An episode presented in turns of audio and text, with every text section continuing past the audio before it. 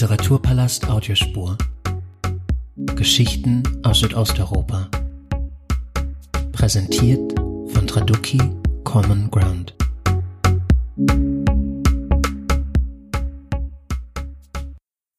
Herzlich willkommen zur elften Folge dieses Audioformats. Mein heutiger Gesprächspartner ist der Übersetzer Alexander Sitzmann, mit dem ich mich zum einen über das Übersetzen und zum anderen über ein ganz konkretes Beispiel seiner Arbeit unterhalten möchte. Und zwar über den Lyrikband Ausweg der bulgarischen Schriftstellerin Mariana Georgieva. Das Buch ist Ende 2020 in der Edition Korrespondenzen erschienen. Lieber Herr Sitzmann, ich freue mich, dass Sie heute mein Gast sind. Ganz liebe Grüße aus der Leopoldstadt. Ich freue mich auch. Ganz liebe Grüße aus Margareten. Bevor wir beginnen, möchte ich Ihnen meinen Gast kurz vorstellen und womöglich haben Sie sogar schon mal eine oder sogar mehrere seiner Übersetzungen gelesen, ohne sich dessen bewusst zu sein. Denn dass der Name der Übersetzerin oder des Übersetzers gleich auf dem Buchcover vermerkt wird, ist ja nicht immer der Fall, auch wenn dies in den letzten Jahren vermehrt geschieht. Alexander Sitzmann wurde in Stuttgart geboren und studierte Skandinavistik und Slavistik. Er forscht und lehrt am Institut für Slavistik der Universität Wien und ist Autor und Herausgeber zahlreicher wissenschaftlicher Publikationen. Neben seiner akademischen Arbeit ist Alexander Sitzmann seit etwa 20 Jahren literarischer Übersetzer und in gleich mehrfacher Hinsicht sehr vielseitig. Diese Vielseitigkeit betrifft einerseits die Gattungen, denen er sich widmet. Dazu gehören Erzählungen und Romane, aber auch Theatertext und Lyrik und andererseits die Spannbreite der Sprachen, mit denen er sich beschäftigt. Er übersetzt aus dem bulgarischen, mazedonischen und den skandinavischen Sprachen. Zu den Autorinnen, die er übersetzt hat, gehören beispielsweise Georgi Gospodinov, Alek Popov, Olga Raun, Gustav Harnack, Ilja Kaminski, Mette Mostrup, Lydia Dimkowska und Nikola Machirov. Für seine Arbeit wurde Alexander Sitzmann mit zahlreichen Preisen und Stipendien bedacht. Unter anderem mit dem Ehrenpreis des bulgarischen Kultusministeriums 2004, dem österreichischen Staatspreis für literarische Übersetzung 2016 und dem Brücke Berlin Theaterpreis 2020. Lieber Herr Sitzmann, ich möchte gerne mit der eben angesprochenen Vielseitigkeit einsteigen. Es ist, zumindest ist es mein Eindruck, ja gar nicht so typisch, dass Übersetzerinnen in so vielen Sprachen zu Hause sind. Wie hat sich das bei Ihnen ergeben? Die Sprachen, mit denen Sie arbeiten, haben ja zum Teil eine gewisse Nähe zueinander. Kam dann nach und nach einfach eine, eine weitere dazu, weil Sie das persönlich gereizt hat? Oder wie hat sich das entwickelt? Also zum einen muss ich, muss ich ja gestehen, ich bin sowieso von Haus aus zweisprachig, nämlich mit Bulgarisch und Deutsch. Und begonnen habe ich 1998 mit Übersetzungen aus dem Bulgarischen. Studiert habe ich Skandinavistik und da habe ich vielleicht so gegen 2001 das erste Gedicht aus dem Norwegischen übersetzt, das wir damals im Norwegischunterricht, glaube ich, gelesen hatten sogar. Diese Sprachen sind sich tatsächlich sehr ähnlich, sowohl die skandinavischen als auch das Bulgarische und das Mazedonische. Und die anderen Sprachen, also sozusagen zum Bulgarischen und zum Norwegischen, sind peu à peu dazugekommen. Mazedonisch begann eigentlich damit, dass das damalige Ost-Südosteuropa-Institut so eine Presseschau gemacht hat, wo es um Bildungspolitik ging und ich bekam den Auftrag, mazedonische Zeitungen zu durchforsten nach bildungspolitischen Artikeln, weil ich sehr lesen konnte. Und ähm, es hat sich dann einfach weiterentwickelt und irgendwann habe ich dann eben auch Nikola Majirov kennengelernt beispielsweise. Er war Stipendiat in, in Wien und ich war zum Mittagessen eingeladen von Kulturkontakt und er auch. Und ich habe ihn natürlich vorher gegoogelt und habe seine Gedichte gesehen und fand die toll und habe einfach sozusagen zum Mittagessen einfach mal drei, vier Gedichte übersetzt mitgebracht. Statt Blumen. Ähm, er war begeistert, wir haben uns auf Anhieb sehr gut verstanden, wir sind auch jetzt wirklich gute Freunde und äh, ja, vielleicht so fünf, sechs, sieben Jahre später habe ich dann tatsächlich auch sein Gedichtband Versetzter Stein für Hanse übersetzt. Und bei den skandinavischen Sprachen, ich arbeite, auf der einen Seite arbeite ich, wenn es ums Isländische geht, mit meinem ehemaligen Kollegen, unserem ehemaligen Isländisch-Lektor Jon Bjarni Atlasson zusammen, der jetzt wieder schon seit geraumer Zeit in Reykjavik wohnt. Aus dem Dänischen zum Beispiel mache ich immer mal wieder Projekte mit meinem alten, alt jetzt natürlich nur langjährig gemeint damit, alten Professor Sven Håkon Rossell. Wir machen gerade wieder ein Bändchen zusammen. Wir haben letztes Ja, ein schönes Buch, äh, übersetzt zusammen über Eugenia Schwarzwald. Wir haben zwei Anthologien rausgegeben, eine über die Färöer, eine über Kopenhagen. Ansonsten übersetze ich schon meine Texte alleine, so ist es nicht, aber da habe ich dann auch quasi die Verbindung zu Dänemark. Schwedisch mache ich verhältnismäßig wenig, muss ich zugeben. Nicht, dass es so viel anders wäre als Dänisch oder Norwegisch, außer dass sie eben keine Ös mit dem Querstrich schreiben, sondern Ös mit zwei Punkten drüber. Aber mit Schwedisch habe ich ein bisschen weniger Berührungspunkte. Allerdings steht in näherer Zukunft womöglich ein Projekt ins Haus. Schwedisch ist allerdings die einzige Sprache, in der ich mal ein populärwissenschaftlich-journalistisches Werk übersetzt habe, nämlich die Enzyklopädie oder Enzyklopädia besser gesagt von Johann Tell übers Fahrradfahren. Also es ist, es ist ein Sammelsurium und es ist wirklich so, die Sprachen sind nicht so unglaublich unterschiedlich, als dass man nicht von der einen in die andere reinkäme. Die Schwierigkeit ist eigentlich vielmehr die, dadurch, dass sie sich so ähnlich sind, muss man wirklich verteufelt aufpassen, um nicht irgendwo einem, einem falschen Freund quasi, auf einen falschen Freund hereinzufallen. Und haben Sie dann sowas wie einen Sprachliebling, aus dem Sie übersetzen, oder ist das völlig textabhängig?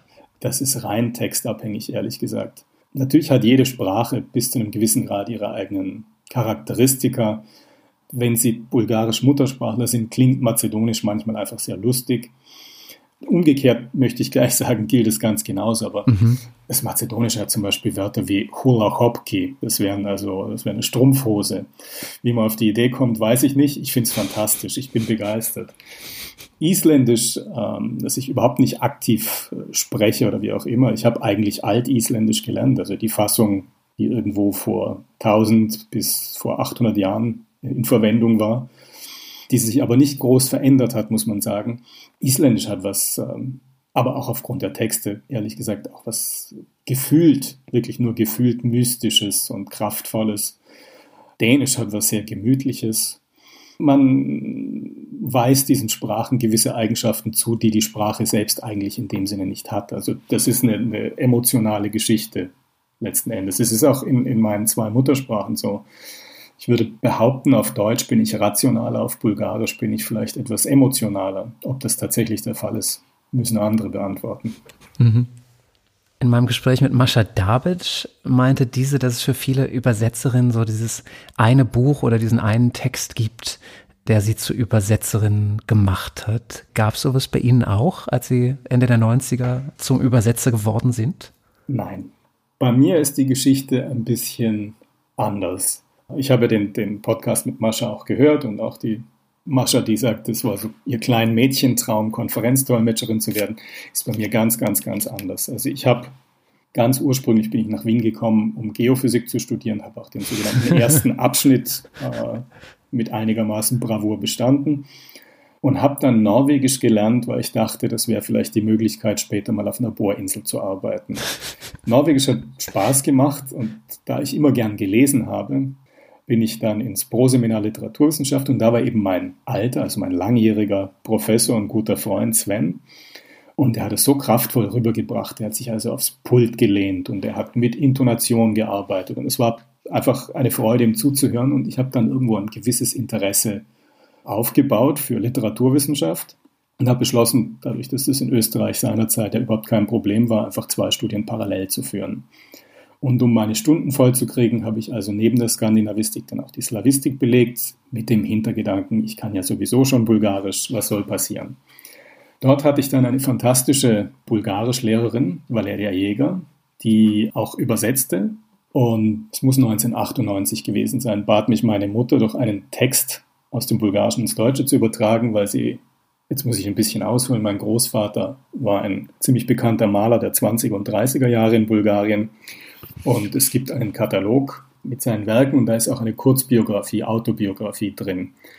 Und meine Mutter wollte diesen Katalog einem Bekannten schenken und eben gerne diese Autobiografie auf Deutsch haben. Und ich habe mir gedacht, na gut, probiere ich's. Habe mich hingesetzt und habe diese Autobiografie tatsächlich relativ locker flockig runter übersetzt und bin dann zu Valeria Jäger gegangen. Habe gesagt, du könntest du da mal drüber schauen. Ich bin da nicht ganz sicher, aber im Prinzip kam es mir nicht so schwer vor. Und sie war ganz begeistert und kein Jahr später haben wir schon unser erstes Buch zusammen herausgegeben. Und auch Gedichte übersetzt für die Leipziger Buchmesse. Das waren Also noch Zeiten, wo Bulgarien eigentlich noch ein recht, recht weißer Fleck auf der Landkarte war.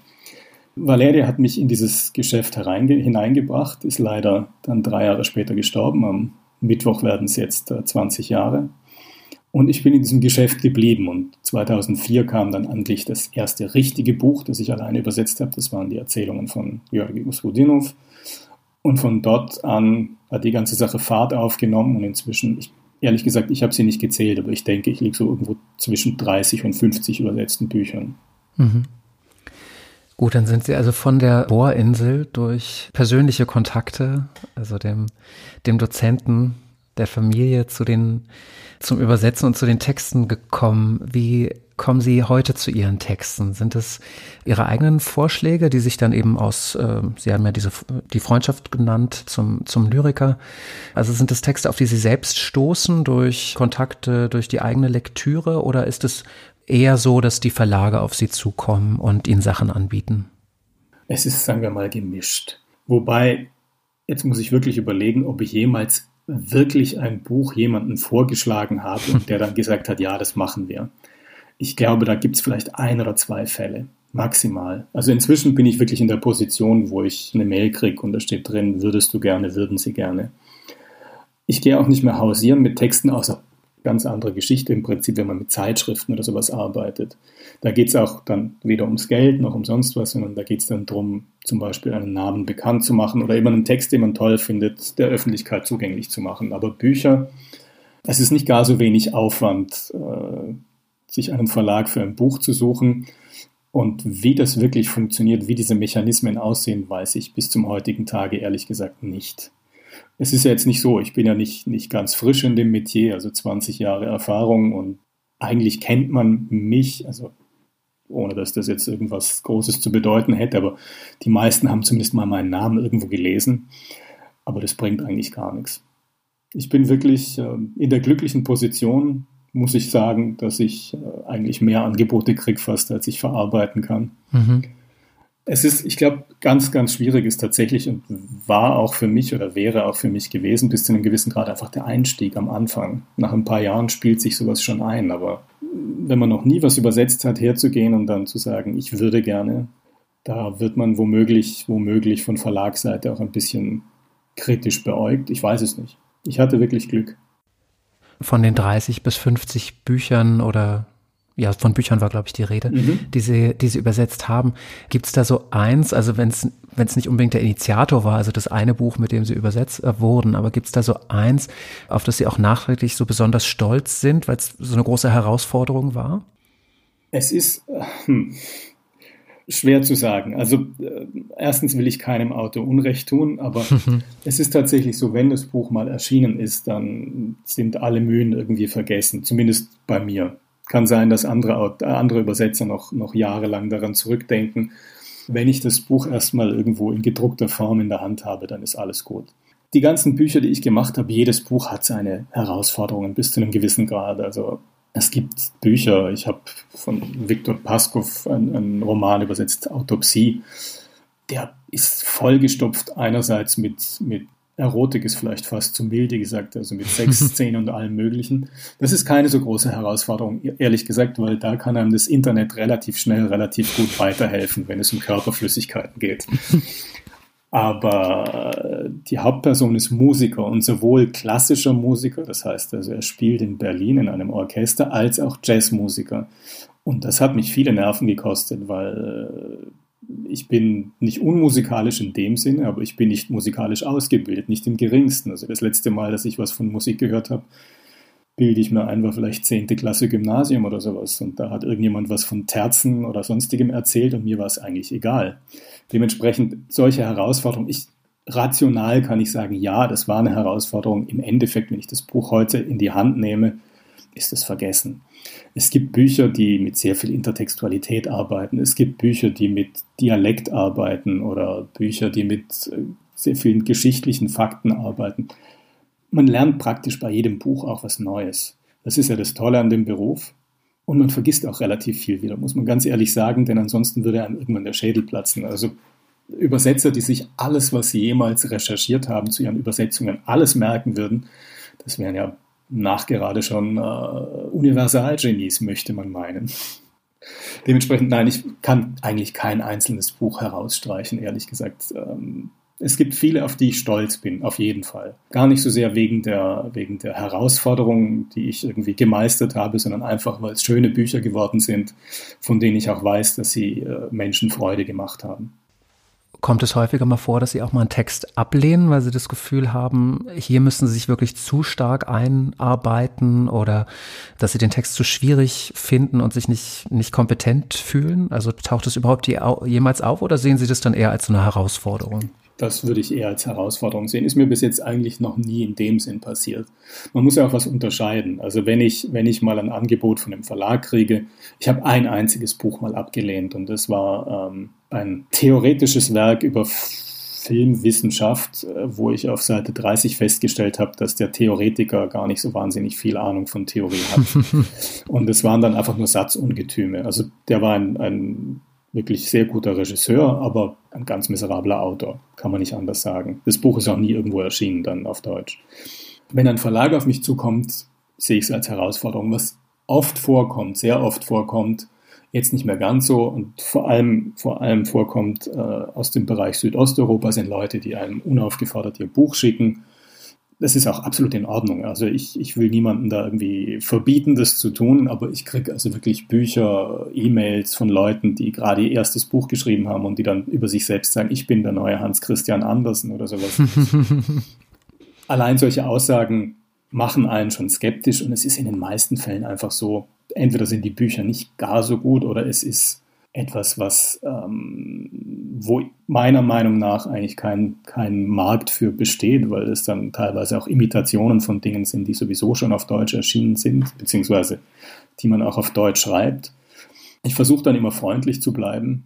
Manchmal, manchmal funktioniert es nicht, manchmal wird man dann tatsächlich auch beschimpft. Aber im, im, Großen und Ganzen sehen das die Leute dann ein. Und es ist ja auch so, es ist äh, unbezahlte Arbeit, dass ich überhaupt in diese Texte reinlese. Und ähm, was soll ich tun? Ich kann nicht jedes Buch, das mir angeboten wird, übersetzen. Der Tag hat nur 24 Stunden. Wenn ich überhaupt was ablehne, dann viel mehr aus, aus Zeitgründen als aus Schwierigkeitsgründen. Neben Ihrer Übersetzungsarbeit unterrichten Sie auch ganz unterschiedliche Dinge, aber eben auch literarisches Übersetzen an der Universität Wien. Solche Seminare gibt es, glaube ich, aber gar nicht so oft, oder? Also wie, wie muss man sich so einen Kurs vorstellen? Also ähm, grundsätzlich, ich habe eigentlich das letzte Mal wirklich literarisch Übers literarisches Übersetzen ähm, unterrichtet an der Skandinavistik, ich glaube, es war Sommersemester 2008, wo ich den Kurs einfach, weil das Interesse riesig war, da waren 60 Leute in einem Pro-Seminar, das eigentlich für schon 30 viel zu viel wären. Ähm, ich habe das dann auf zwei geteilt und ich habe dann eigentlich doppelt so viel fürs gleiche Geld gearbeitet, aber es war extrem spannend, weil man merkt, es, sind, es ist ein gewisser Prozentsatz sehr talentierter Studierender dabei und viele, die würden gerne, aber die haben allein in ihrer Muttersprache schon nicht das Rüstzeug dazu. Solche Kurse gibt es tatsächlich selten. Auf der Translationswissenschaft, wo ich jetzt wirklich wie die Jungfrau zum Kinde gekommen bin, gibt es tatsächlich also regelmäßig solche Kurse, aber es gibt auch einfach Personal, das diese Kurse für gewöhnlich leitet. Und in diesem Semester war offenbar der Andrang so groß, dass ähm, ein zusätzliches Angebot geschaffen werden musste. Und da ist man freundlicherweise auf mich zugekommen. Ich bedanke mich sehr bei den Kolleginnen, weil es eine tolle Chance und, und äh, tolle Erfahrung sein wird. Und ich durfte mir auch mein Thema frei wählen. Also mein Kollege Erwin Köstler zum Beispiel, ein begnadeter Übersetzer aus dem Slowenischen, unterrichtet ähm, im Bereich literarisches Übersetzen das Übersetzen von Bewegung. Etwas, was ich persönlich wirklich hasse. Ich, ich, sobald in einem Text irgendwelche Leute irgendwie sich im Raum bewegen und dann mit ihren Händen irgendwas tun, da kriege ich dann schon Zornesfalten. Und ich durfte mir eben aussuchen, was ich machen will, und ich habe mir Lyrik ausgesucht. Es gibt natürlich eine Vorgabe sozusagen vom Institut beziehungsweise vom Studienplan, wie das ungefähr auszusehen hat, und das werden wir auch so machen. Das heißt, die Studierenden machen Gruppenarbeit und Einzelarbeit, also übersetzen teilweise zusammen aus einem Werk und dann eben auch nochmal einen Teil alleine aus diesem Werk. Die Studierenden lektorieren sich gegenseitig, was äh, sehr lehrreich sein wird, denke ich, hoffe ich. Und sie kriegen noch so kleine Zusatzaufgaben, wie zum Beispiel, äh, wir lesen dann von, von Roman Jakobson die Funktion des poetischen Textes und da müssen sie dann eben drei Seiten drüber schreiben. Oder am Anfang habe ich vor, sie mal darauf anzusetzen, sich zu überlegen, was eigentlich Lyrik ist. Kann man das definieren? Wie definiert man das? Also so wird es sein. Und wir werden dann tatsächlich eben Theorie auch machen und dann haben sie Pause und arbeiten an ihren Texten und dann werden die Texte präsentiert, wir werden sie besprechen es ist eine kleine Gruppe, soweit ich das jetzt gesehen habe. Bis gestern, glaube ich, lief die Anmeldung. Es waren also nicht über, übermäßig viele. Es war halt, wenn man es ganz böse sagen will, der Rest, der nicht in den anderen Kursen untergekommen ist.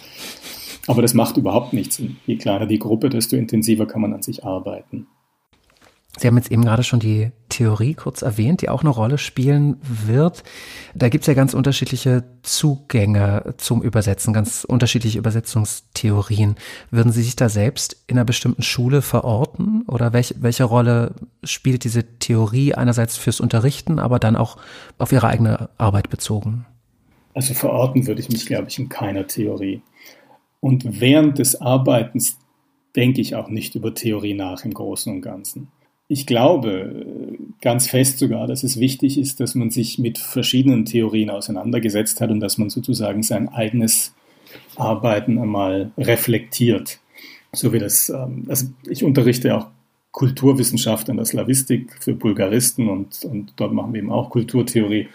Und es ist so ein bisschen der reflexive turn der amerikanischen Ethnologen Ende der 70er, Mitte, Ende der 70er Jahre, ähm, wo man feststellt, man, man, selbst ist ja quasi auch ein Autor und äh, so wie die Ethnologen eben diese fremden Kulturen eigentlich bei sich am, zu Hause am Schreibtisch entstehen lassen, so lassen wir, wenn man es ganz genau nimmt, ja auch die Texte, die deutschen Texte in unserem Fall, bei uns entstehen. Die gab es ja vorher nicht. Das ist was Neues. Natürlich ist es eine Übersetzung, aber trotzdem ist es ein neuer Text.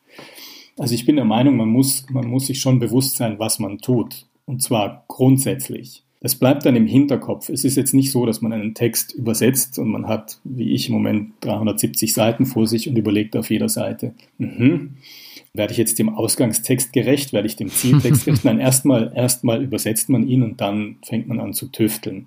Aber es gibt viele andere Theorien. Also zum Beispiel gibt es die Frage, die mir oft gestellt wird, liest du denn vorher alles, was du übersetzt? Und ich sage nein. ähm, der Zeitaufwand ginge ja noch, aber mir wird dann irgendwann langweilig. Natürlich kann ich die Kollegen verstehen, die sagen, ich lese erstmal das ganze Buch, ich mache mir Notizen dazu, weil dann habe ich sozusagen schon das Grundgerüst.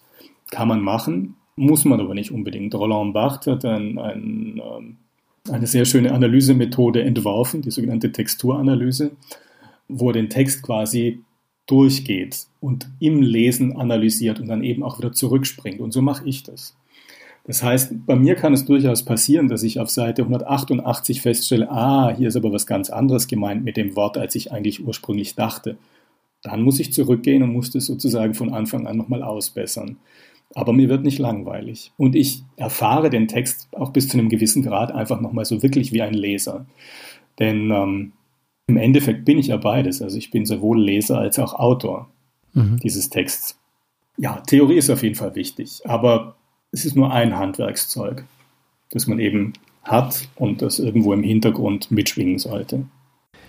Sie haben sich für das Seminar so ganz bewusst auch für die Lyrik entschieden. Ich habe auch in einem älteren Interview mit Ihnen gelesen, dass Sie besonders gerne Gedichte und aber auch Theatertexte übersetzen. Mhm. Können Sie so ein bisschen erklären, wie diese Präferenz zustande kommt oder warum, warum gerade diese Texte Sie so reizen? Also nichts gegen Prosa. Schicken wir das mal voraus. Ich lese auch gerne Romane, sehr gerne auch Erzählungen. Aber bei Prosa muss man, muss man einfach viele, viele Seiten durchackern und muss ein stilistisches Niveau halten und vieles andere noch. Es ist relativ anstrengend. Und es bleibt einem leider, das ist ja dann der, der ich hätte jetzt fast gesagt, der real existierende Sozialismus, aber ich meine mit den real existierenden Literaturbetrieb, es bleibt einem dann manchmal auch nicht so wahnsinnig viel Zeit. Also da gibt es Termine, die muss man einhalten. Und wenn man schon äh, rein, rein mit einer Rohübersetzung irgendwelche 500 Stunden verbracht hat, dann bleibt manchmal nicht mehr so viel Zeit, um tatsächlich an den interessanten Stellen zu tüfteln. Lyrik hat den großen Vorteil, erstens mal lese ich gerne Gedichte. Gedichte sind ja auch was, ich sage äh, gerne so ein kleines Reklam Reklamheftchen, das kann man sich hinten in die Hosentasche stecken. Man kann in der Straßenbahn, in der U-Bahn oder auch mal irgendwo auf einer Parkbank ein Gedicht lesen. Das dauert zwei Minuten. Wenn man es sehr genussvoll liest und darüber nachdenkt, dauert es fünf Minuten. Es hat so ein bisschen den Vorteil, dass es eine kleine Portion ist, in der sehr, sehr viel drinstecken kann. Es ist also quasi sehr energiereich. Und Lyrik ist natürlich manchmal, nicht immer. Also man kann, man kann das so nicht pauschalisieren, weil es auch sehr, sehr toll durchkomponierte Prosatexte gibt, auch sehr lyrische Prosatexte, auch sehr musikalische Prosatexte, was auch immer. Lyrik ist natürlich grundsätzlich in vielen Fällen einfach mehr dazu geeignet, daran zu tüfteln, sozusagen Rätsel zu lösen, äh, dem Klang nachzuspüren, dem Verfahren, das der Lyriker angewendet hat. Es ist spielerischer beim Übersetzen, für mich, wirklich rein persönlich für mich. Das mag sein, dass andere Leute das komplett anders sehen. Jeder Übersetzer muss das für sich selbst entscheiden. Aber für mich ist da sehr viel mehr Spannung, Spaß und Spiel dabei. ähm, ich hoffe, dass jetzt Ferrero oder wer auch immer diese Eier herstellt, mir nicht irgendwie an den Karren fährt. Deswegen, Prosa kann toll sein, kann spannend sein. Prosa kann wahnsinnig interessante Geschichten erzählen. Aber bei Lyrik habe ich mehr Luft zum Denken, Dichten, Schreiben als bei Prosa. Und Theater, Theater hat natürlich irgendwo diese, diese Faszination, dass die Chance besteht, dass dieser Text dann auch auf eine Bühne kommt. Ich meine, Lyrik, Prosa können ja auch vorgelesen werden. Und bei Lyrik ist es meistens ja auch schön, wenn sie jemand liest. Aber bei Theater hat man ja quasi die Inszenierung, die man nicht selber macht, die dann irgendwie ein Regisseur macht. Aber irgendwo muss man das alles auch im Hinterkopf haben. Und es muss klingen und es muss äh, auch irgendwo die Botschaft, falls eine vorhanden ist, rüberbringen. Wenn ich Theatertexte mache, dann laufe ich tatsächlich durch die Wohnung und, und rezitiere die, genauso wie ich das bei Lyrik mache. Bei Prosa mache ich das ehrlich gesagt nicht. Also ich lese mir keine übersetzten Prosastücke vor. Vielleicht mal einen Satz, wenn er sehr verschachtelt ist, um rauszufinden, ob man da überhaupt irgendwie was mit anfangen kann. Aber ein Gedicht, ein fertiges Gedicht, lese ich mir laut vor, nehme ich, manchmal nehme ich mich auch auf. Ich glaube, meine Nachbarn halten mich eh schon für sehr, sehr sonderlich. Äh, und, und bei Theatertexten noch viel mehr. Also da ist ähm, mehr Spielraum drin, mehr Interpretationsfreiheit vielleicht, wobei muss man auch vorsichtig sein. Aber es ist, es ist tatsächlich, es macht mir mehr Spaß. Mhm.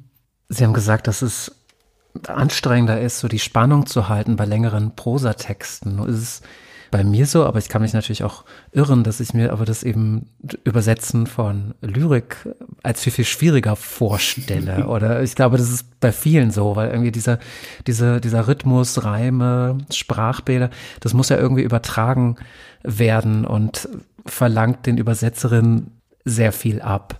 Nur gibt's dieses bekannte Zitat von Robert Frost. Das lautet, Poetry is what gets lost in translation, was darauf hindeutet, dass man Lyrik im Grunde so gar nicht übersetzen kann. Oder da Sie dies jetzt aber natürlich tun, lautet meine Frage nicht, ob Sie da zustimmen, sondern inwiefern Sie hier widersprechen würden. Also erstens mal finde ich das ja ganz interessant, äh, sozusagen, das hat schon fast, fast was von Ferdinand de Saussure, wenn man quasi ein Gedicht zerlegt in, in Langue und Parole fast und sagt, also da ist einerseits ist Poetry drin und andererseits ist offenbar irgendwas im Sinne von Language drin. Und das eine kann verloren gehen, das andere wird transformiert. Es ist, wie soll ich sagen, um mal, um mal noch ganz kurz zur Prosa zu kommen und wie schwer oder einfach die Geschichten sind. Mhm. Prosa ist tatsächlich, wenn Sie so einen 500-Seiten-Roman haben, der Punkt, wo Sie sich, ich glaube, das machen dann die meisten Kollegen zumindest, irgendwie einen Plan machen und sich ausrechnen, wie viele Seiten schaffe ich am Tag und dann schreiben Sie sich irgendwie in Ihren Kalender heute bis Seite 17, morgen bis Seite 27 und dann versucht man das mit Gewalt abzuarbeiten. Zumindest geht es mir so. Bei Lyrik funktioniert das ganz anders, zumindest bei mir. Also da wache ich dann auch mal um drei in der Nacht auf, weil mir gerade irgendwie im Traum die Lösung für irgendeine Stelle durch den Kopf gegangen ist. Stehe auf und notiere das auf einem Zettel. Kann man Lyrik übersetzen? Warum sollte man es nicht können? Jetzt wirklich ganz blöd gefragt, warum sollte man ein Gedicht nicht übersetzen können? Was, wie, wie stellt sich Robert Frost in dem Fall Poetry vor? Hat er schlechte Erfahrungen gemacht mit Leuten, die seine Gedichte sehr wörtlich übersetzen? Ich kann ihn schwer fragen. Wir können ihn schwer fragen. Mhm. Aber es gibt so viele Lyrikübersetzungen trotz allem. Und manche werden von Lyrikern gemacht, manche werden von Übersetzern gemacht. Und da entstehen fantastische Texte. Und ich fände es sehr merkwürdig, wenn man, wenn man hergeht und sagt, also die ins Deutsche übersetzten Gedichtbände aus egal welcher Sprache sind keine, keine Lyrik mehr. Das stimmt nicht. Man kann Verfahren nachbilden, man kann den Klang nachbilden, man kann auch sehr stark äh, versuchen, sich dem Inhalt anzunähern. Im Übrigen Reim und Rhythmus, also gerade Reime, das ist ja so eine, so eine verbreitete Vorstellung, das ist also wahnsinnig schwierig. Reime und Rhythmus geben einem ein Korsett vor. Also ich finde gereimte Lyrik eigentlich fast einfacher. Man hat ein, ein Muster, das man irgendwie versucht zu füllen. Manchmal muss man dann ein bisschen abweichen von, von der Bedeutung der einzelnen Wörter. Aber so ein Gedicht setzt sich aus sehr vielen Facetten zusammen. Also das ist ja keine reine Erzählung. Es ist auch nicht nur reiner Klang, es ist eine Kombination aus allem. Es ist äh, mehr als, als die Summe seiner Teile sozusagen. Und ich weiß gar nicht, ob ich überhaupt Lust, Lust hätte, mich auf so eine Diskussion einzulassen, groß und zu sagen, also Lyrik ist unübersetzbar. Es gibt Leute, die das glauben. Aber die meisten Lyriker, glaube ich, glauben oder hoffe ich, glauben das nicht. Die sind ja auch froh, wenn sie übersetzt werden. Und ich kenne auch sehr viele Lyriker, die selber übersetzen. Wirklich eine Frage, wo ich so aus dem Stegreif, obwohl ich tatsächlich darüber nachgedacht habe, aber trotzdem schwer darauf antworten kann. Es gibt einfach ähm, auch gute und schlechte Lyrikübersetzungen, so wie es auch gute und schlechte Prosa-Übersetzungen gibt. Mhm. Äh, sie nennen gerade Lyrikerinnen, die auch selbst übersetzen. Das meinte auch mal ein Übersetzer zu mir, dass Übersetzerinnen von Lyrik eigentlich auch selbst welche schreiben sollen. Würden Sie da zustimmen? Beziehungsweise die Frage, schreiben Sie selbst Lyrik auch? Nein.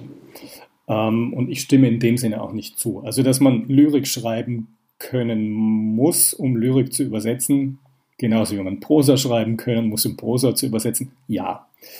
Das heißt aber noch lange nicht, dass man selber schreiben muss. Also man ist ja nicht gezwungen, irgendwas von sich preiszugeben, wenn man nicht selber von sich aus äh, schreiben will, wenn man kein Autor sein will. Wieso sollte man es müssen? Man muss diese technische Fertigkeit haben, man muss das Gefühl dafür haben, aber man muss noch lange nicht sozusagen seine Seele verkaufen und selber Autor werden.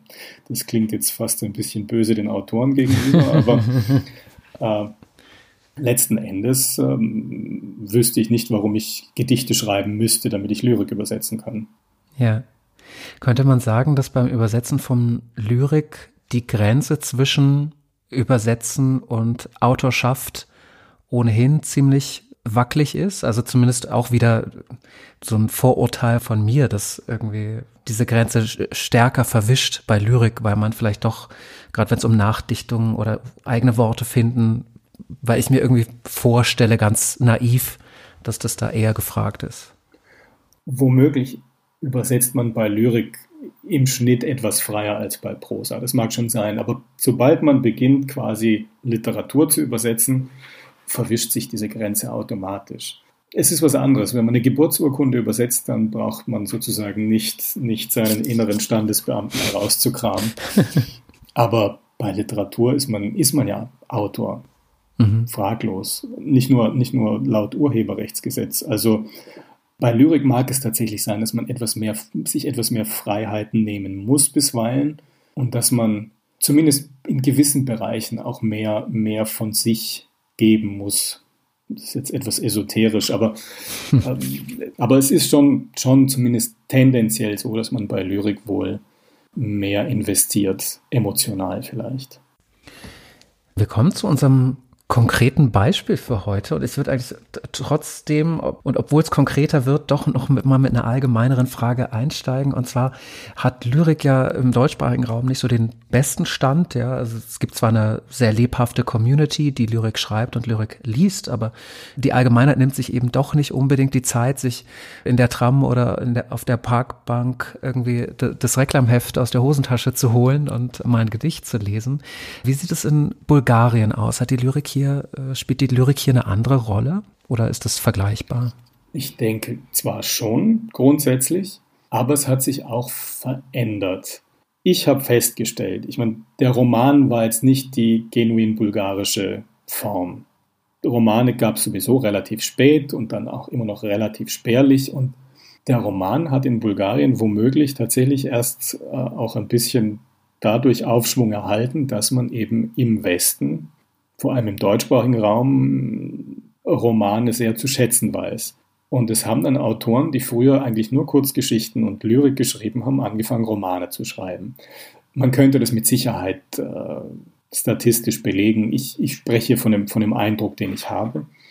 Ich glaube aber, dass in, in Bulgarien nach wie vor Lyrik und vor allem auch gewisse emblematische Gedichte einen größeren Stellenwert hat, dass man quasi mehr, mehr Lyrik im Hinterkopf hat als, als kulturelles Erbe als bei uns. Ich weiß nicht, wenn man jetzt hier auf die Straße ginge, wie viele Leute ein Gedicht rezitieren könnten. Und dann ist auch noch mal die Frage, welche. Also man kriegt hierzulande natürlich Lyrik vor allem in der Schule irgendwie vorgesetzt. Ich kann mich erinnern, ich fand es in der Schule ganz grauenhaft. Erstens, äh, was hat man getan? Man hat irgendwie den Zauberlehrling von Goethe auswendig gelernt man hat äh, Schiller die Glocke oder die Bürgschaft oder was auch immer gelernt, hat es natürlich dann verballhornt. Da gibt es ja dieses berühmte, was willst du mit dem Dolche, sprich Kartoffelschälen, siehst du es nicht oder so ähnlich.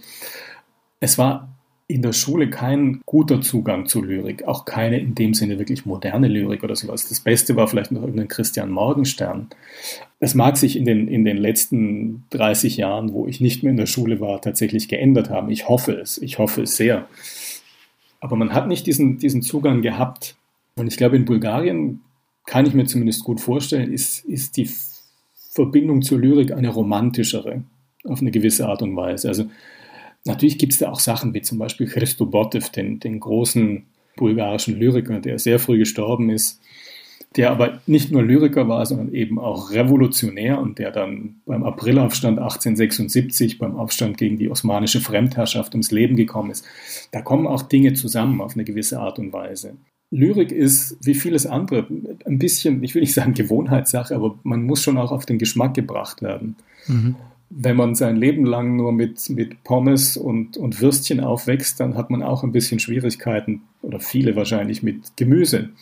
Mhm. Und so ist es womöglich auch ein wenig mit Lyrik. Also ich finde im deutschsprachigen Raum, also ich, es hat sich gemacht in, letzt, in, den letzten Jahren auf jeden Fall. Und es gibt tatsächlich diese sehr aktive Community, es gibt tolle Verlage, es gibt tolle Lyriker. Und Lyrik ist ja auch was, womit man eigentlich sehr gut ein, an die Leute herankäme. Das hat ja nur so einen verstaubten akademischen irgendwie Ruf, aber im Endeffekt, also wenn man sich dann mal so eine Lesung anhört von Lyrikern, da kommen ja tolle Sachen bei raus. Klar, manchmal ist es auch kryptisch, das mag für den, für den äh, Durchschnittsverbraucher etwas schwierig sein, wenn, wenn er sich selber einen Sinn suchen muss oder überlegen muss. Aber grundsätzlich kann man, könnte man mit Lyrik tolle Sachen machen, auch mit der Öffentlichkeit, in der Öffentlichkeit. Und in Bulgarien gibt es, glaube ich, schon erstens diese klassischen Gedichte, die immer noch sehr geschätzt werden. Und wenn, wenn zum Beispiel ein Georgi Gospodinov Gedichte schreibt, dann kaufen das die Leute und lesen das und sind begeistert. Das liegt natürlich auch ein bisschen am an der Art seiner Gedichte. Also die sind nicht gar so kryptisch. Die sind so ein bisschen wie kleine Erzählungen in Versform. Aber Lyrik ist Lyrik. Hat eine riesige Bandbreite. Und dann gibt es noch ein anderes Feld. Ich, da muss ich ganz ehrlich sagen, weiß ich in Bulgarien nicht, wie es im Moment darum steht. Weil es auch nicht meine, mein ähm, Lieblingsbereich der Lyrik ist, aber so Spoken Word und, und Poetry Slam. Auch das ist ja ein Zugang in diesen Bereich, der interessant ist und der, glaube ich, auch noch, noch eine Weile im Kommen sein wird. Wir kommen zu Mariana Georgieva.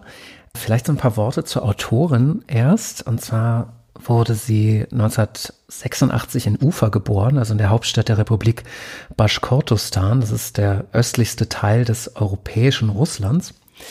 Studierte Jura, Creative Writing sowie künstlerische psychosoziale Praktiken und Psychodrama und debütierte 2014 mit dem Roman Die Schuldner. Dann kam ihr erster Gedichtband mit dem wie ich finde, wunderbaren Titel Exotische Arten, einen Vogel zu zerschneiden. Und 2019 folgte dann der zweite Gedichtband Ausweg. Die deutschsprachige Ausgabe ist 2020 in der Reihe Traducita Poetio in der Edition Korrespondenzen erschienen. Das ist eine Reihe, die sich junger Poesie aus Südosteuropa widmet und Ausweg ist der zehnte und letzte Teil. Der Verlag bezeichnet Georgievas literarisches Verfahren als eine Vivisektion der bulgarischen Gesellschaft und des Menschen überhaupt, also als ein Eingriff am lebenden Tier zu Forschungszwecken. Und sie zeichnen in ihren Gedichten eine schmerzhafte und unmenschliche Welt, eine Welt voll von Ausgestoßenen, Gefangenen und Geflüchteten.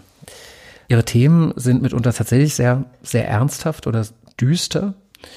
Sie suche aber in ihren Gedichten eben nach dem Ausweg, nachdem das Buch auch benannt ist, nach einem Ausweg in der Ausweglosigkeit. Ich habe mir lange Gedanken gemacht über den Titel, auch noch bevor ich ins Buch reingesehen habe. Vor allem habe ich mich gewundert, dass er klein geschrieben ist. Ich habe dann aber später, später gesehen, dass das konsequent bei den Gedichten der Fall ist. Also das, das Buch heißt Ausweg, so heißt auch eins, nicht nur eins, so heißt auch das letzte der über 40 Gedichte des Bandes. Und ich finde diesen Titel eigentlich sehr, sehr passend und schön, und zwar aus zwei Gründen. Denn einerseits steckt in diesem Begriff so ein, so ein Moment der Hoffnung, ja, also sich eine, eine sich andeutende Verbesserung, was Positives. Und andererseits finde ich die darin eingeschriebene Bewegung sehr schön. Also die, so eine Art Bewegung von, von innen nach außen oder von, von einem Problem zu einer Lösung.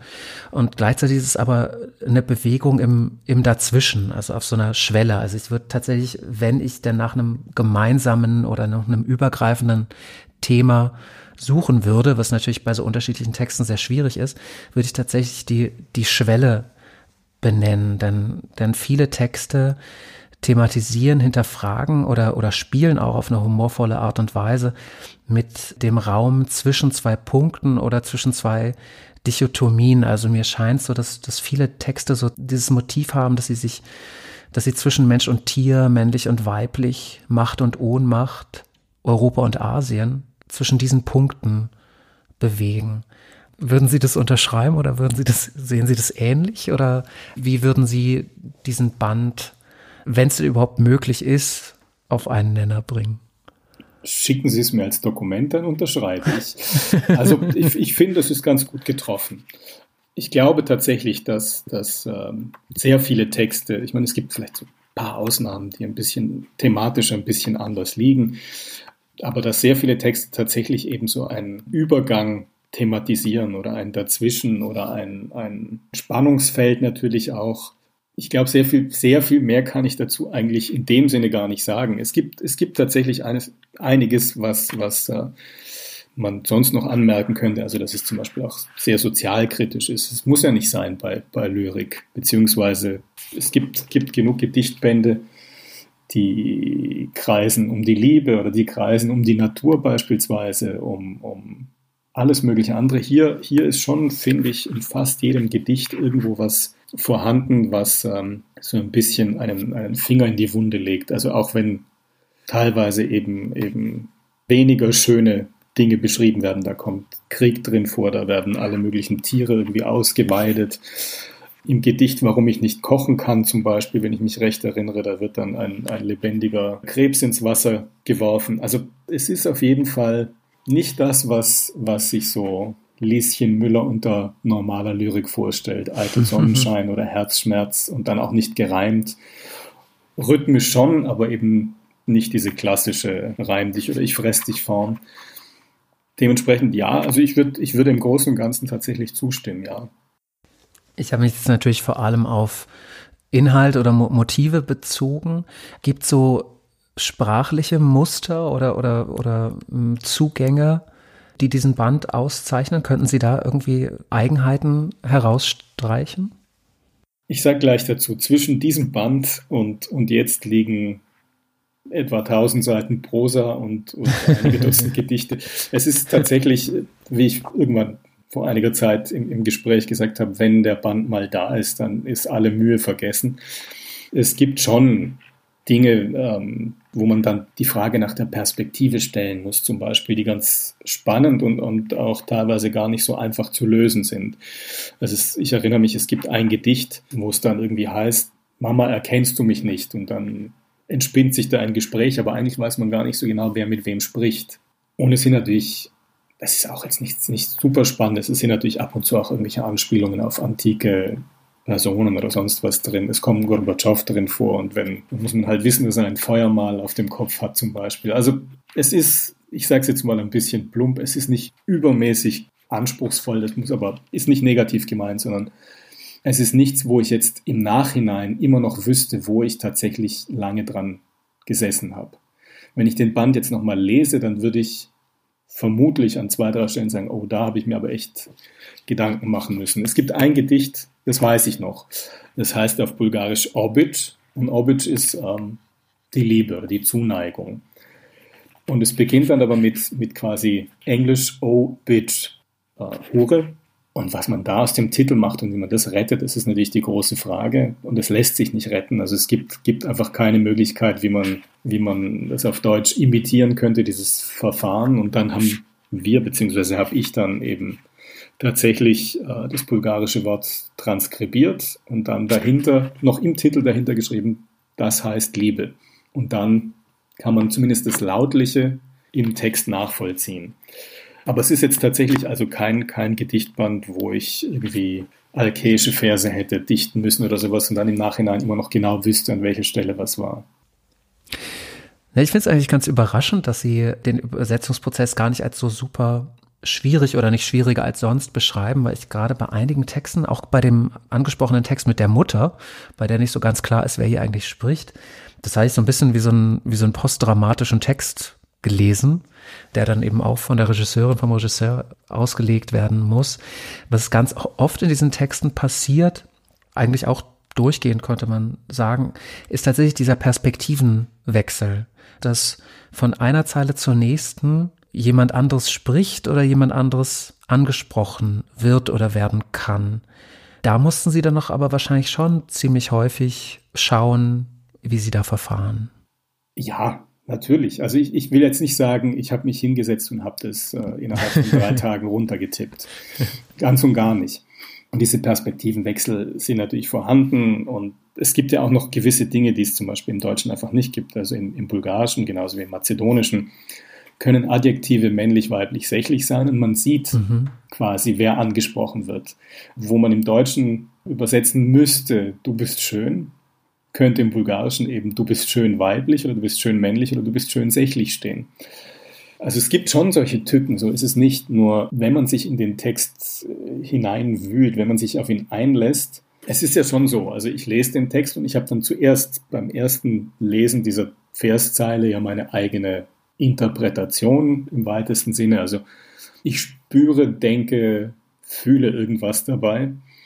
Und dann kommt der Punkt, wo ich sagen muss, na gut, aber ich muss nochmal zurückgehen, ich muss mir diese Verszeile beispielsweise nochmal hernehmen und muss ja sozusagen die verschiedensten Möglichkeiten der Interpretation durch das Nadelöhr der Übersetzung führen und dann nachher dem Leser möglichst viele Möglichkeiten wieder bereitstellen. Also ich, ich kann nicht hergehen und kann den Sinn jetzt ganz, ganz flapsig gesagt, den Sinn verengen.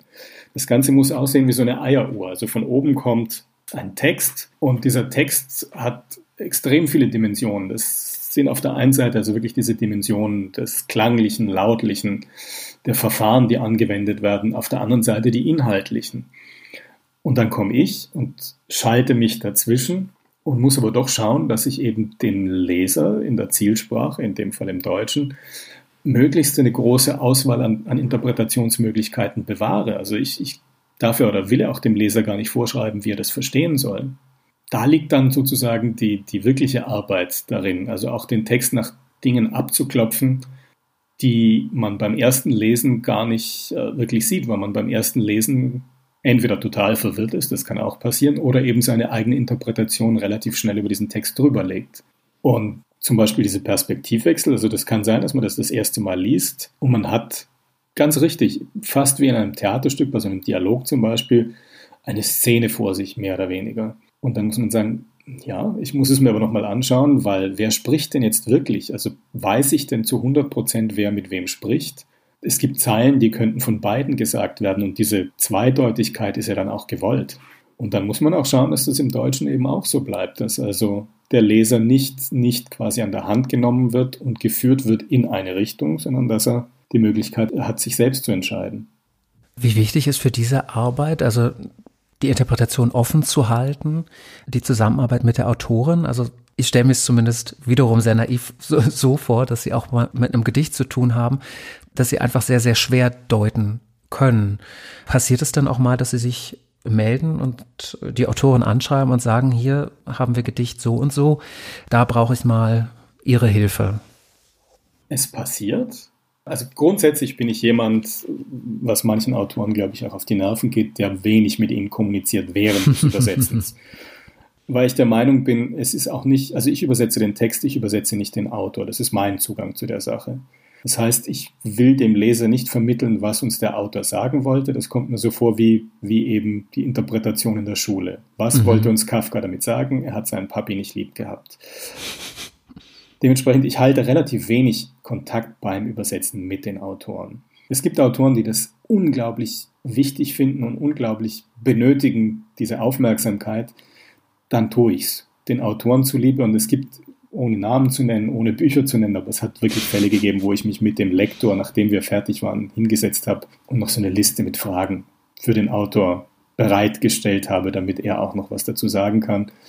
In den meisten Fällen, nein, in 99 Prozent der Fälle war unsere Interpretation, ich will nicht sagen richtig, sondern hat zumindest der Interpretation des Autors nicht widersprochen. Es gibt Fälle, wo man tatsächlich Gerade bei so weiblich-männlich Geschichten zum Beispiel, wie das mit den Adjektiven der Fall sein kann, oder im, im Dänischen oder im Norwegischen, wo Berufsbezeichnungen, wo es da kein Femininum zu gibt, wo man dann letztlich wirklich dem Autor, das ist dann die bequemere Art und Weise, dem Autor die Entscheidung überlässt. Also in den meisten Fällen in einem Gedichtband würden wir jetzt zumindest nicht ohne es mit dem Autor abzusprechen hergehen und entweder uns für ein Geschlecht entscheiden oder aber irgendwas wie eine Gender Gap oder, oder ein Sternchen einfügen.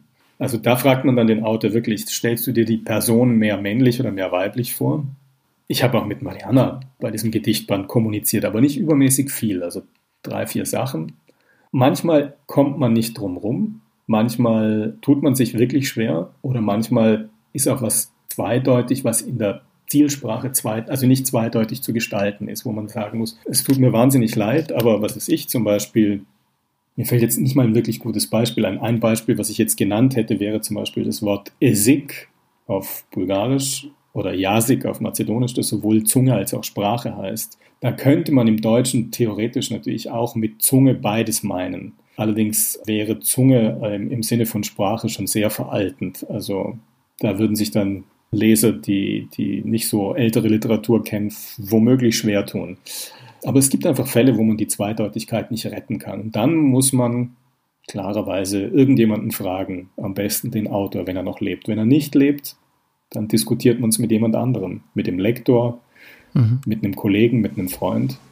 Wie sehen die Diskussionen mit dem Lektor oder der Lektorin genau aus? Für diesen Band haben Sie ja mit Anja Utler zusammengearbeitet. Wie kann man sich diese Arbeit genau vorstellen? Es ist auch wieder sehr unterschiedlich. Also äh, mit Lektoren, mit denen ich schon lange zusammenarbeite, in Verlagen beispielsweise. Da gibt es welche, denen vertraue ich so sehr, dass ich sage, mach was du willst. Im Endeffekt, also ich sehe natürlich dann im Text, was verändert worden ist mit, mit diesen Änderungen, Verfolgen, Funktionen, die es heutzutage gibt. Und nur bei wirklich Fällen, wo sich was ganz grob ändert, vom Sinn her, von der Rhythmik oder sonst was, machen wir so eine Sprechblase rechts hin. Und dann kriege ich quasi den Text, schauen wir durch, die stellen ja auch Fragen. Also da steht dann eben in der Sprechblase, ist da wirklich dies oder jenes gemeint oder wie habe ich das zu verstehen? Und dann schreibt man also quasi was drunter. Das ist dann so wie ein bisschen Ping-Pong, man schickt sich den Text ein, zwei, drei, vier Mal hin und her, je nach Text. Und dann gibt es oft noch den Fall, wo man am Schluss einfach auch nochmal miteinander telefoniert oder in Nicht-Pandemie-Zeiten sich einfach mal zusammen hinsetzt für drei Stunden und den Text nochmal komplett durchgeht. Dann gibt es Fälle wie hier, zum Beispiel mit Anja Utler. Ich habe mit Anja Utler bei dem ersten Band, den ich für diese Reihe gemacht habe, vor zehn Jahren, oder waren es schon elf oder zwölf Jahren, ich weiß es ehrlich gesagt nicht mehr genau, zusammengearbeitet und habe damals gute Erfahrungen mit ihr gemacht und jetzt auch. Anja Utler ist ja grundsätzlich mal Lyrikerin und sie hat äh, zwar keine mazedonisch und bulgarisch Kenntnisse, aber wenn mich nicht alles täuscht, tschechisch und vielleicht polnisch oder tschechisch und russisch. Das heißt, sie kann auch einige dieser slawischen Eigenheiten nachvollziehen. Und auch da war es so, dass sie quasi vom Verlag den Text bekommt, ihn durchgeht, Anmerkungen macht, Vorschläge macht.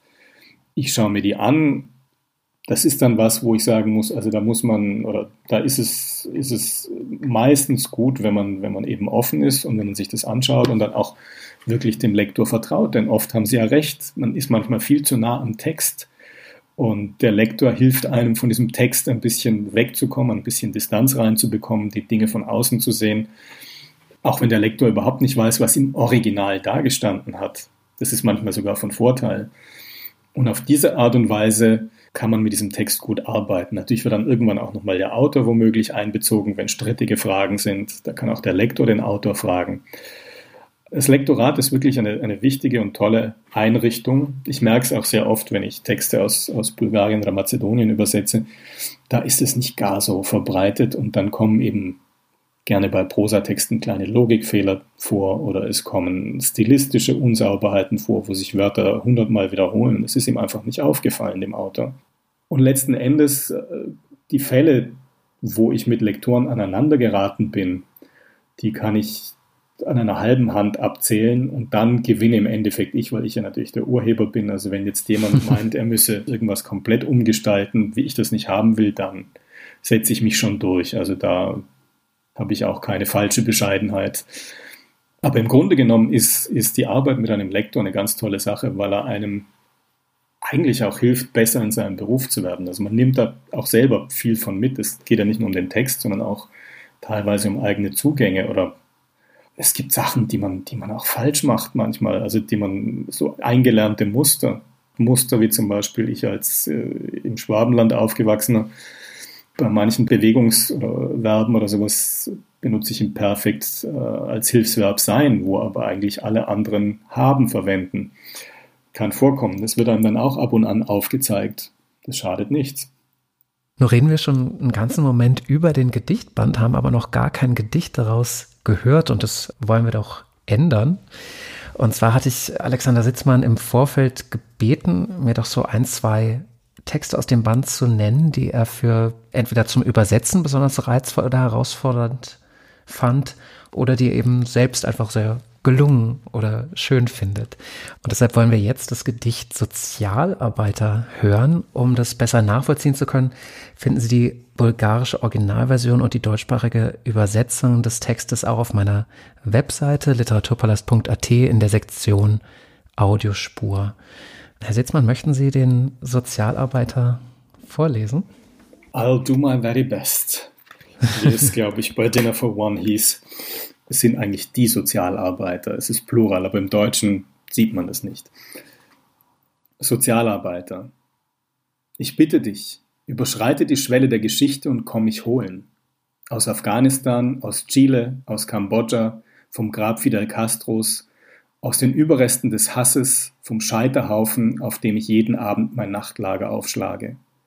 Die Losungen, die ich auf die Straßen von Paris schreiben werde, auf die Boulevards von Moskau. Achtung!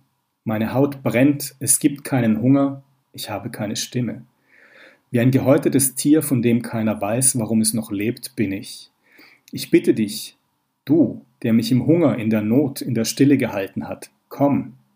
Sieh, ich habe mit Filzstift die Hefte beschrieben, ich habe mit Graphit die Wände geritzt, mit Fingernägeln die weichen Oberflächen meines Körpers. Meine Haut brennt, meine sozialen Möglichkeiten als Verkäuferin, als Prostituierte, als Putzfrau der Schulkorridore, als Schlampe in den Clubs, als müde Frau zu Hause sind erschöpft. Ich bitte dich, komm mit deinen Richtlinien zur Integration, Verstaatlichung und Emanzipation. Mit deiner sanften Stimme sei zärtlich zu mir. Lass mich dir nützlich sein, wenn ich sterbe. Vielleicht ist es ein Trost, dass die Fette meines Körpers, die zu Seife geworden sind, dann deinen waschen können. Siehst du, immerhin lieben wir uns. Ja, ganz lieben Dank. Können Sie was dazu sagen, warum Sie sich dafür entschieden haben, für dieses Gedicht? Also grundsätzlich, es, es gibt so eine, eine äh, Bewegung, Gruppierung in der neueren bulgarischen oder in der jungen bulgarischen Literatur, die nennt sich Neue Soziale Poesie und Mariana gehört da auch dazu, oder gibt es noch ganz andere. Es ist überhaupt ähm, etwas, was ich ganz spannend finde. Also da werden sehr viele Themen, auch Rassismus, zum Teil auch Geisteskrankheit oder alles mögliche andere angesprochen, die jetzt vielleicht nicht die ganz, ganz klassischen Lyrikthemen sind, wie man sich das so landläufig vorstellt. Ich meine, Ben hat auch Gedichte über Obduktionen geschrieben. Es ist also nicht so, dass es sowas nicht schon gegeben hätte, aber es ist eine sozial engagierte Lyrik, die auch äh, irgendwo, denke ich, ähm, durchaus in einer Art, ähm, ja, wie formuliert man das, in einem gesamteuropäischen Kontext an sich ähm, gut funktioniert, auf eine gewisse Art und Weise. Und jetzt in dem Gedicht zum Beispiel, man kann natürlich verschiedenst interpretieren, aber, aber ich finde Verszeilen wie zum Beispiel, ich bitte dich, du, der mich im Hunger, in der Not, in der Stille gehalten hat, das ist schon, schon starke postkoloniale Kritik. Und ich finde, das ist ein spannendes Gedicht von seiner Art her, von seiner Aussage her. Und ich finde, es ist auch kein ganz untypisches Gedicht, zumindest für, für diesen Gedichtband. Also ein Gedicht, das durchaus ähm, eben auch unschöne Themen anspricht. Deswegen habe ich es gewählt. Und ich finde, ähm, ganz ehrlich, also jetzt zu, zum Vorlesen finde ich es eigentlich auch recht gut, so vom Rhythmus her, von der klanglichen Seite her. Ich denke tatsächlich auch, dass das ganz gut für den Band steht, aufgrund unterschiedlicher Sachen. Einmal dieses Nicht-Wissen, wer wird eigentlich genau angesprochen. Und dann durch dieses feministische Moment. Es gibt ja dieses zweite Gedicht, bei dem wir erst überlegt hatten, ob wir das nehmen, die Wilderei. Da auch eben die Tierthematik, das Töten von Tieren, was irgendwie auch mit einer männlichen Macht verbunden ist. Ich weiß nicht, ob man das so sagen könnte. Ich denke schon. Also generell, glaube ich, thematisieren beide Gedichte eben auch dieses Gefälle an Macht. In dem Fall ist es ja auch so, wenn dann also die Richtlinien zur Integration, zur Verstaatlichung, zur Emanzipation kommen, auch, auch nochmal auf der anderen Seite sozusagen diese Vormachtstellung, ob das jetzt der Westen ist oder ob das das Patriarchat ist oder wer auch immer das ist, anderen überzustülpen, wie es denn richtig funktioniert, wie es denn richtig ist. Und das kommt, in, finde ich, in relativ vielen Gedichten eigentlich vor in diesem Band, dass also die Unterdrückung womöglich äh, sich gewandelt hat, aber immer noch auf eine gewisse Art und Weise da ist. Also man ist womöglich nicht mehr die Kolonie, ist jetzt nur eine mögliche Interpretation, sondern man ist jetzt postkolonial, aber wird quasi schon wieder angeleitet, wie man denn richtig postkolonial sein soll oder eben richtig emanzipiert sein soll, wenn man es von einer anderen Warte aussieht. Was würden Sie sagen, was inwiefern oder in, in welchen Punkten weicht Ihre Übersetzung am stärksten vom vom Original ab.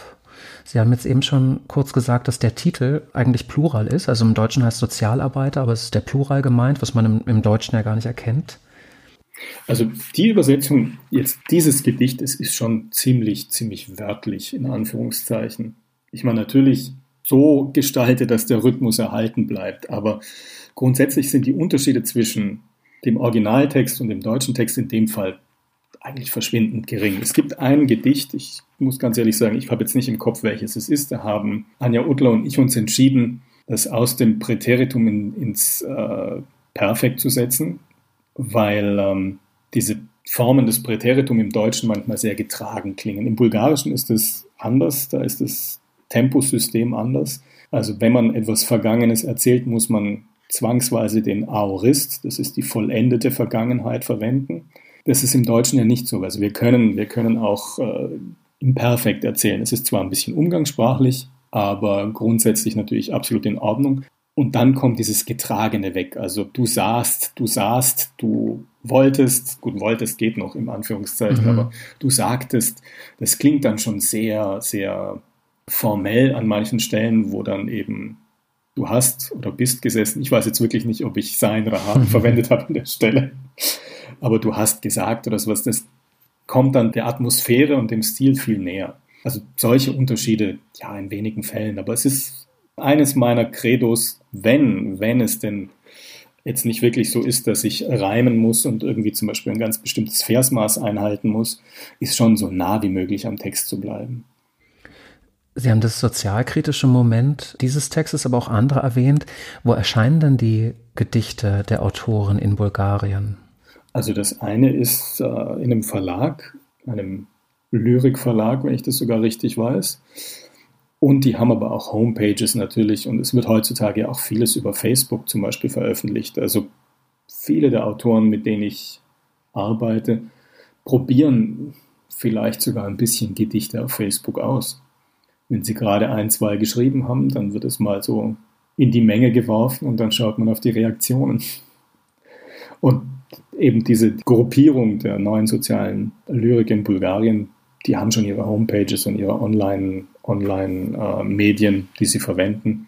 Im Prinzip habe ich, ich muss ganz ehrlich gestehen, weil sozusagen der Auftrag, einen bulgarischen Autor, eine bulgarische Autorin zu finden, liegt schon relativ lange zurück. Ich bin mir jetzt noch nicht mal hundertprozentig sicher, dass ich sie ausgegraben habe, aber ich glaube eigentlich schon, bilde ich mir ein. Es waren dann am Schluss so drei, vier Kandidaten übrig und bei einer weiß ich hundertprozentig, dass ich sie ausgesucht habe. Bei einem weiß ich hundertprozentig, dass ich ihn nie ausgesucht hätte. Ich glaube, die Gedichte von ihr, vielleicht kam auch irgendjemand mit dem Namen zu mir und ich habe dann auf, auf einer Homepage ein paar Gedichte von ihr gefunden und habe sie übersetzt. Also man kann auf sowas schon stoßen, so ist es nicht. Selbst wenn man nicht die bulgarische Buchhandlung um die Ecke hat. Ja, zum Abschluss möchten wir dieses Gedicht dann doch direkt noch auf Bulgarisch hören, auch um den Zuhörerinnen und Zuhörern so einen Eindruck auch von der Sprache zu vermitteln. Herr Sitzmann, darf ich Sie darum bitten, die Sozialarbeiter auch noch im Original vorzutragen? Ich werde wiederum mein Bestes geben. Ähm, Социални работници. Моля те, прекрачи прага на историята и ела да ме вземеш. От Афганистан, от Чили, от Камбоджа, от гроба на Фидел Кастро, от отломките на омразата, кладата, в която всяка вечер нощувам. Лозунгите, които ще напиша по улиците на Париж, по боливардите на Москва. Внимание, моята кожа гори, няма глад, нямам глас. Като отрано животно, никой не знае защо е останало живо съм. Моля те ти, който ме държа при глада, при мизерията, при тишината, ела.